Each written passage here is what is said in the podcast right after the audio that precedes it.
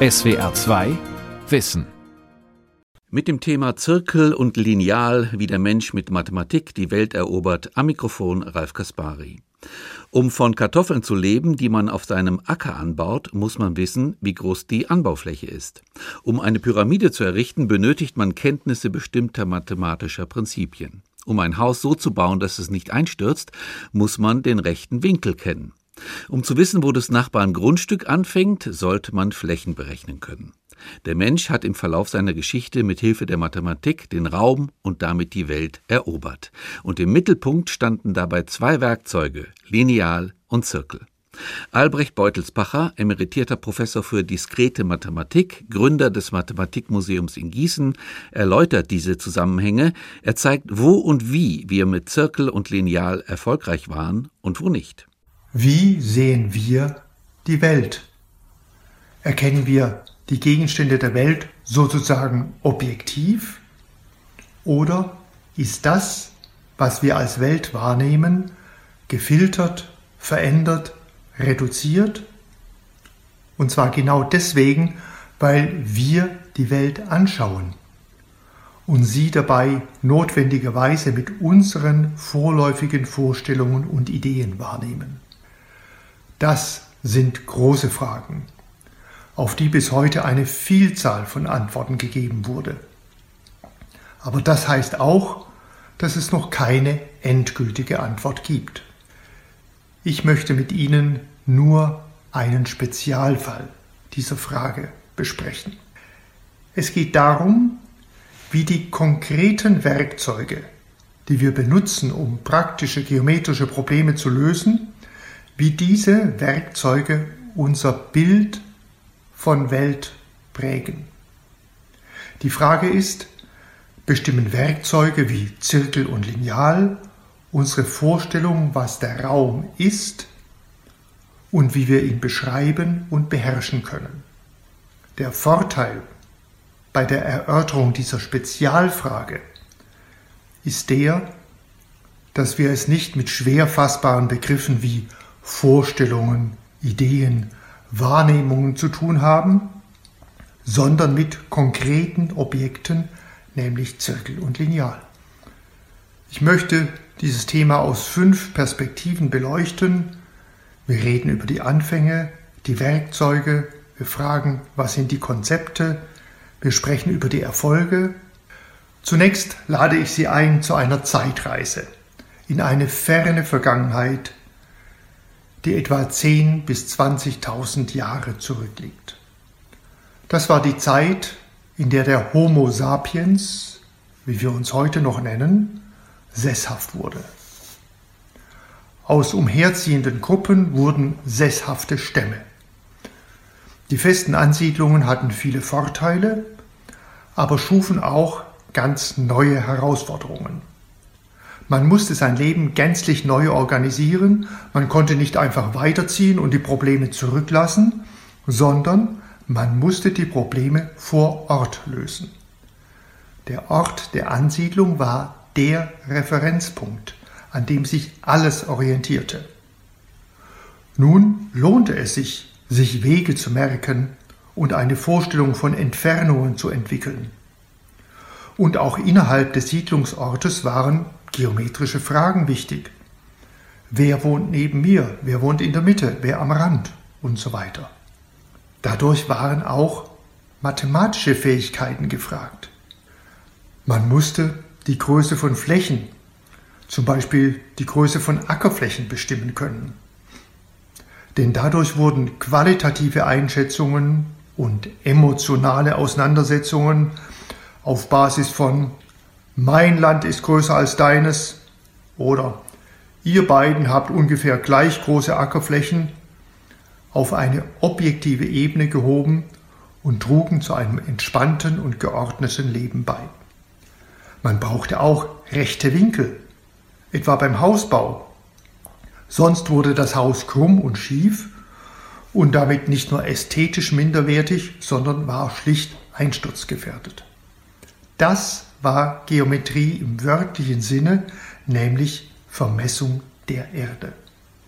Neben den Herausforderungen des täglichen Lebens stellten sich auch ganz andere Fragen. Genauer gesagt eine prinzipielle Frage, nämlich die, wie die Welt funktioniert. Mit Welt ist hier die große Welt gemeint, Erde und Himmel, das Universum. Und hier stellte sich die unabweisbare Frage, nach welchen Prinzipien sich die Himmelskörper bewegen. Es ist klar, dass das Leben der Menschen damals in extrem starkem Maße vom Ablauf, dem Rhythmus der Tage bestimmt war. Ein Tag begann mit dem Sonnenaufgang, kulminierte in der Mittagswärme oder Mittagshitze und endete mit dem Sonnenuntergang. Manche Tage waren kürzer, manche länger und aus diesen Beobachtungen nahm der Mensch den großen Rhythmus des Jahres wahr. Man kann sich vorstellen, dass diese Rhythmen in ihrer Regelmäßigkeit und damit Verlässlichkeit als etwas selbstverständlich Gegebenes erlebt wurden. Übrigens war der Lauf, man kann fast sagen, das Leben des Mondes noch dramatischer und noch geheimnisvoller. Der helle Vollmond wurde schwächer, bald war er nur noch die Hälfte, verschwand dann ganz, bis er als schmale Sichel wiedergeboren wurde und über den Halbmond wieder zum Vollmond wuchs. Der Lauf der Sonne, die Phasen des Mondes, die Bewegungen der Planeten, die Anordnung der Sterne waren voller Rätsel.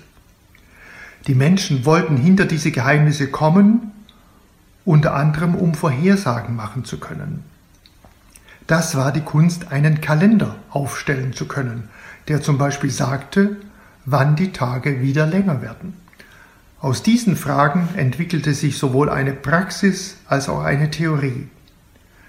Diese hatten einen ersten Höhepunkt bei den Babyloniern in Mesopotamien vor etwa 4000 Jahren, erhielten aber ihre endgültige Prägung durch die griechischen Wissenschaftler vor gut 2500 Jahren. Diese erste Blüte der Mathematik ist mit Namen wie Thales, Pythagoras und etwas später Euklid und Archimedes verbunden. Ich möchte Ihnen eine Geschichte von Thales erzählen. Über ihn wissen wir nur sehr wenig. Aber ein spektakuläres Ereignis ist mit seinem Namen verbunden. Es handelt sich um einen bestimmten Tag, nämlich den 28. Mai des Jahres 585 vor Christus. Diesen Tag kann man mit einigem Recht den ersten Tag der Mathematik nennen. Für diesen Tag, den 28. Mai 585 vor Christus, hatte Thales von Milet nämlich eine Sonnenfinsternis vorhergesagt. Man braucht dazu nicht nur langfristige Beobachtungsdaten, die die Babylonier erhoben hatten, sondern auch ein Weltmodell, eine Vorstellung der Bahnen von Sonne und Mond und vielleicht auch ein bisschen Glück. Man brauchte Geometrie und Zahlen, also Mathematik. In dieser ersten Zeit der griechischen Mathematik wurden, nach allem, was wir wissen können, zwei Fragenkomplexe in den Blick genommen. Erstens die praktische Frage. Wie kann man real Konstruktionen durchführen? Die Schwierigkeiten begannen schon bei scheinbar einfachen Aufgaben. Wie erhält man eine gerade Linie, wie einen Kreis, wie ein Quadrat? Und man fragte auch nach schwierigen Dingen. Wie kann man zu einem gegebenen Rechteck ein gleich großes Quadrat konstruieren? Und zweitens die prinzipielle Frage. Wie ist der Raum aufgebaut? Was sind seine Grundelemente? Wie ist er strukturiert? Die Antworten auf diese Fragen hängen zusammen. Der Zusammenhang wird hergestellt durch die Werkzeuge, die die Menschen erfunden oder gefunden haben, um Geometrie zu machen. Zunächst waren praktische Hilfsmittel zum Messen von Strecken von Bedeutung. Es gehört nicht viel Fantasie dazu, sich vorzustellen, dass die Menschen mit Stöcken hantiert haben, die sie von Ästen herstellten. Damit konnten sie nicht nur sonst unerreichbare Früchte herunterschlagen, sondern auch messen, indem sie den Stock mehrfach anlegten. um genau messen zu können, vor allem um Bruchteile der Stocklängen genau messen zu können, ist ein gerader Stock empfehlenswert und damit war das Lineal geboren. Das zweite grundlegende Instrument ist der Zirkel. Dabei geht es um Bewegung. Wenn man ein Seil an einem Pflock befestigt, das Seil spannt und das andere Ende des Seils bewegt, dann erhält man eine Kreislinie. Von dieser Erfahrung ist es zumindest gedanklich nicht mehr weit zur Erfindung des Zirkels. Das sind die praktischen Werkzeuge, die die Menschen vermutlich in vielen Teilen der Welt nutzten, um praktische Aufgaben zu lösen. Die Menschen aller Zeiten interessierten sich aber auch für grundsätzliche Fragen. Insbesondere in der Zeit der Vorsokratiker in der griechischen Antike im sechsten vorchristlichen Jahrhundert wurden prinzipielle Fragen gestellt. Wie ist die Welt aufgebaut?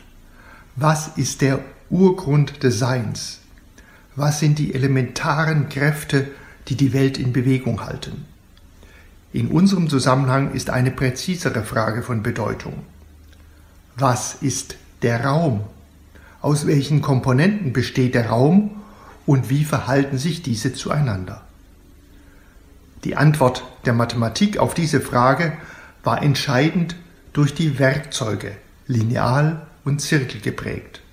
Mit dem Lineal kann man Punkte verbinden, mit dem Zirkel kann man Kreise zeichnen, also Punktepaare mit gleichem Abstand konstruieren. Was sich für uns einfach anhört, war allerdings ein langer Weg, der nicht ohne Alternativen war und aus mindestens zwei Schritten bestand.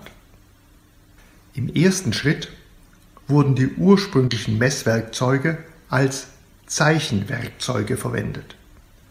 Mit einem geraden Stab, einem Lineal, kann man nicht nur in der Natur oder beim Bauen etwas messen, sondern man kann damit auch eine gerade Linie zeichnen.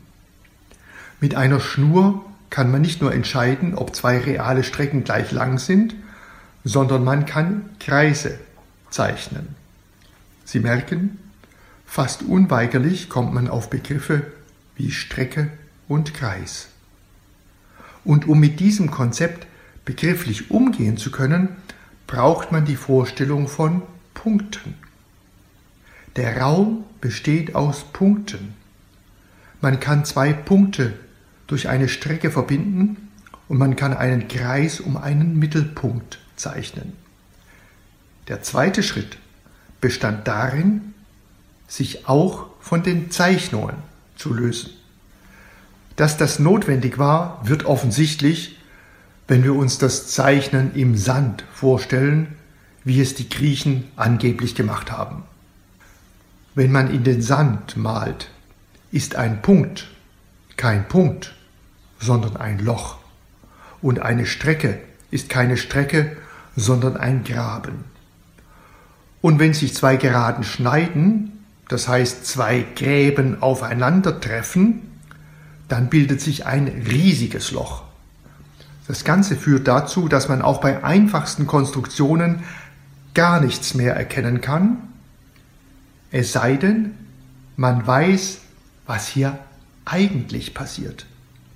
Denn eigentlich treffen sich zwei Geraden in genau einem Punkt und nicht in einem Loch. Übrigens lösen auch die Fortschritte der Zeichentechnik, die Verwendung von Bleistift oder Laserdrucker, das Problem nicht. Und zwar prinzipiell nicht. Egal wie genau man zeichnet, die Realität ist nicht die Mathematik. Hier hilft nur die Zeichnung gedanklich auf das Eigentliche zu reduzieren, auf das Wesentliche zu konzentrieren, kurz zu abstrahieren. Diese Abstraktion ist eine der großen Leistungen der griechischen Mathematik. Wir erkennen sie deutlich in Euklids epochemachendem Werk Die Elemente, das etwa aus dem Jahr 300 vor Christus stammt. Euklid beginnt sein Buch äußerst radikal. Der erste Satz lautet, ein Punkt ist, was keine Teile hat. Und der zweite Satz heißt, Eine Linie ist eine breitenlose Länge. Auf diese idealen Objekte kann man die Logik anwenden, das heißt Mathematik machen. Und so ist dieses Buch, die Elemente, bis heute das Buch, durch das die Mathematik definiert wurde. Für die griechischen Naturforscher, Philosophen und Mathematiker war der Raum aus Punkten aufgebaut und erhielt seine Struktur durch Geraden und Kreise. Durch eine Gerade kann man Punkte verbinden und mit einem Kreis kann man gleiche Entfernungen konstruieren. Und wir sehen das heute immer noch so. Aber es hätte auch ganz anders sein können. Stellen wir uns einen Augenblick lang vor, die Tiere, die später Menschen werden sollten, wären keine Landtiere gewesen, sondern vielleicht Vögel oder Fische oder Quallen. Dann wären ganz andere Aspekte des Raums wichtig gewesen, zum Beispiel Geschwindigkeit oder Strömungen oder Temperatur. Und entsprechend wären die Werkzeuge zur Erfassung des Raums andere gewesen. Man kann sich tatsächlich kaum vorstellen, dass ein Vogel mit einem Zirkel hantiert. Das ist natürlich reine Spekulation. Aber die Entscheidung, Punkte, geraden Kreise bzw. Zirkel und Lineal ist eine Entscheidung, die unseren Blick auf die Welt bis heute prägt, und zwar in Praxis und Theorie. Eine der ganz großen Entscheidungen der Menschheit. Nun kann man alles Mögliche postulieren, alle möglichen Entscheidungen treffen. Die Frage ist, sind sie sinnvoll? Hat sich das Konzept bewährt? Wo sind die Erfolge? Und hier ist die Antwort ganz klar. Diese Entscheidung war eine der erfolgreichsten, die die Menschheit je getroffen hat.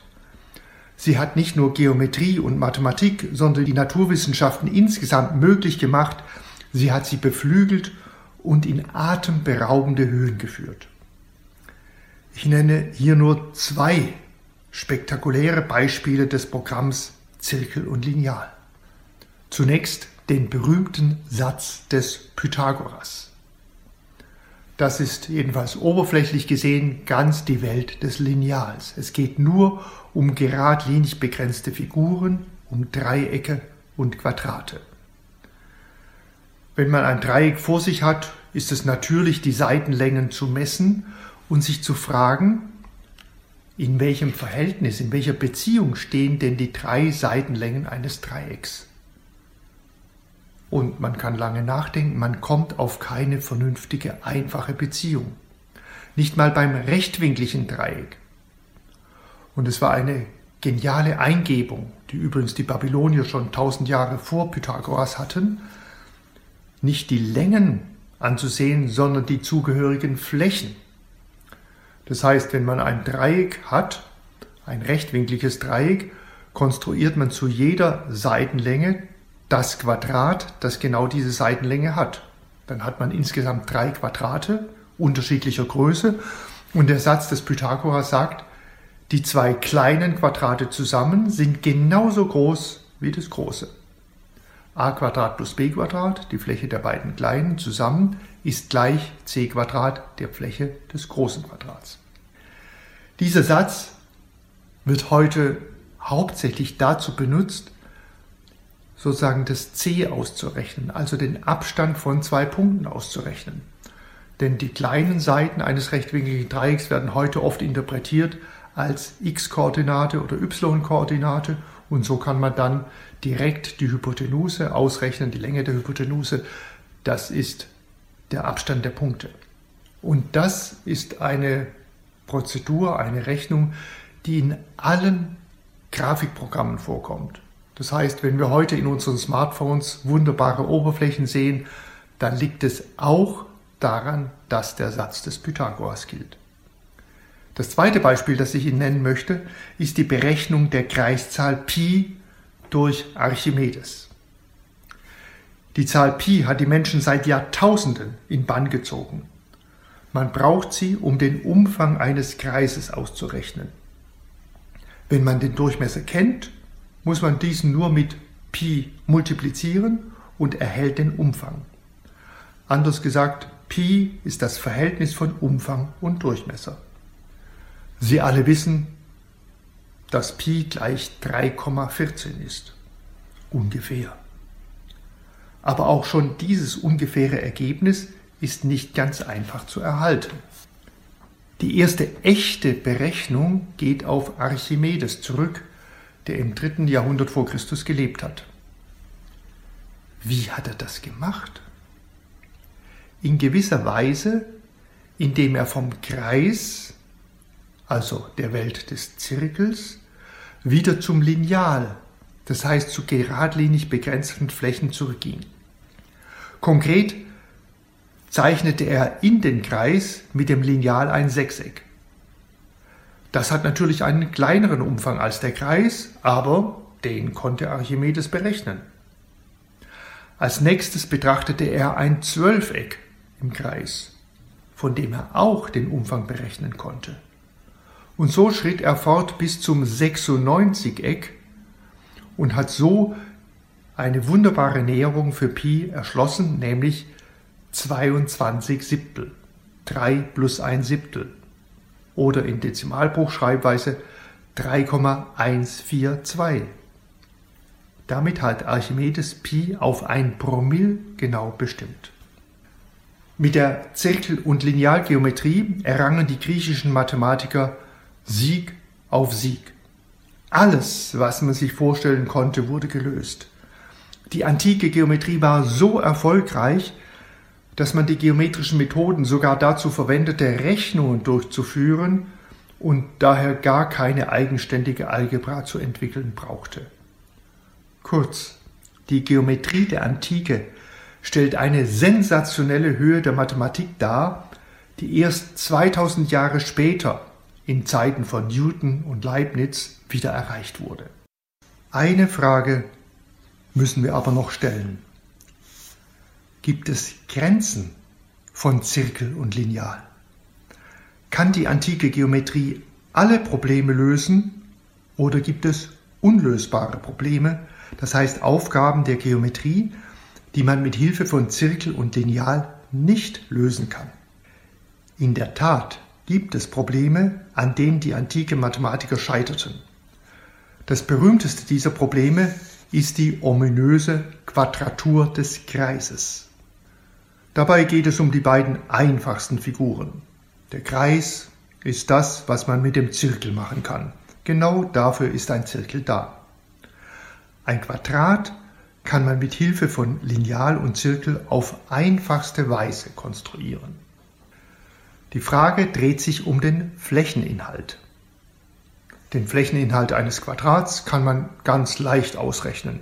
Seitenlänge mal Seitenlänge den vom Kreis nur sehr schwierig und approximativ.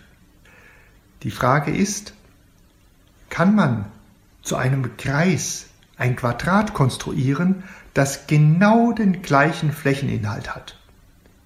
Wenn ja, hätte man ein schwieriges Problem, Kreis, auf ein einfaches zurückgeführt, Quadrat.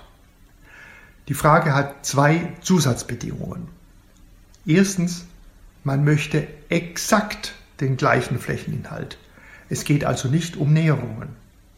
Und zweitens, als Werkzeuge sind nur Zirkel und Lineal zugelassen. Die Frage nach der Quadratur des Kreises trat in der Antike auf und konnte damals nicht beantwortet werden. Sie konnte auch im europäischen Mittelalter nicht beantwortet werden auch nicht in der islamischen Mathematik, auch nicht von Genies wie Newton und Leibniz. Das Problem wurde erst im Jahre 1882 gelöst. Genauer gesagt wurde 1882 die Frage beantwortet. Denn die Antwort ist Nein. Es geht nicht. Hier kommen Zirkel und Lineal an ihre Grenzen. Man kann mit Zirkel und Lineal alleine keinen Kreis in ein flächengleiches Quadrat verwandeln. Letztlich hängt es an einer Eigenschaft der Kreiszahl Pi. Alle wissen, dass Pi etwa gleich 3,14 ist, aber nicht genau. Auch nicht gleich 3,14159, sondern nur ungefähr. Es stimmt nie ganz genau, auch wenn man noch so viele Stellen betrachtet. Das wusste man schon lange. Im Jahre 1761 hatte Johann Heinrich Lambert dies bewiesen. Aber das ist nicht sonderlich aufregend, denn man kennt viele Zahlen, bei denen es auch so ist. Zum Beispiel Wurzel 2, Wurzel 3, Wurzel 5, Wurzel 17 und so weiter. Man wusste, wenn die Quadratur des Kreises möglich ist, dann muss Pi eine Zahl einer ganz speziellen Form sein, nämlich eine sogenannte konstruierbare Zahl. Solche Zahlen entstehen aus natürlichen Zahlen 1, 2, 3, indem man auf sie fünf Operationen anwendet. Plus, Minus, Mal, geteilt und Quadratwurzeln.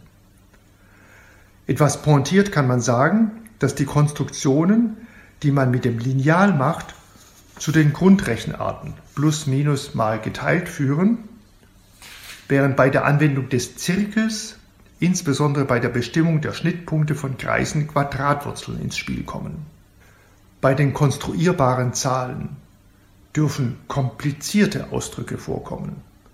Summen von Wurzeln, Wurzel 3 plus Wurzel 7, Wurzel aus Wurzeln, Wurzel aus, Wurzel 3 plus Wurzel 7 und so weiter. Und alles in beliebig großer Anzahl.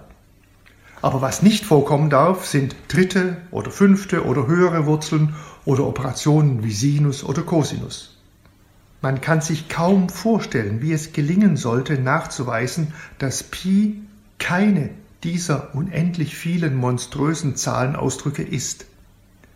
Aber genau das gelang dem deutschen Mathematiker Ferdinand Lindemann im Jahre 1882. Er hat einen Satz bewiesen, der noch viel mehr sagt.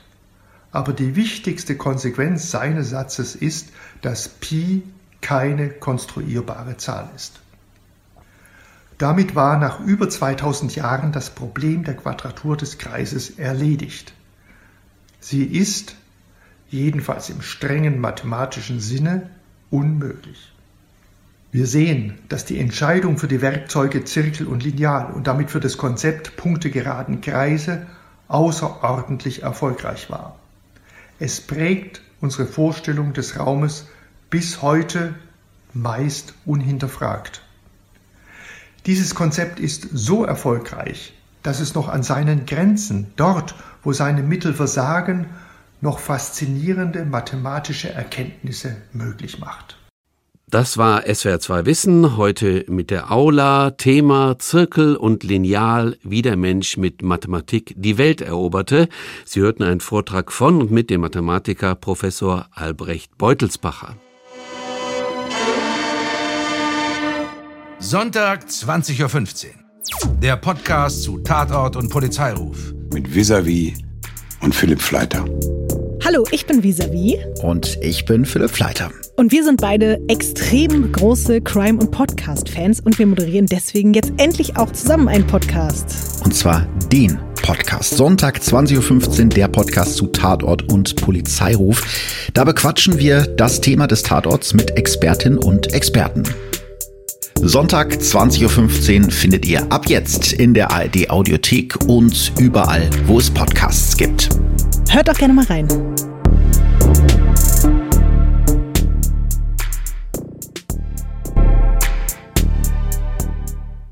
SWR 2 Wissen. Manuskripte und weiterführende Informationen zu unserem Podcast und den einzelnen Folgen gibt es unter swr2wissen.de.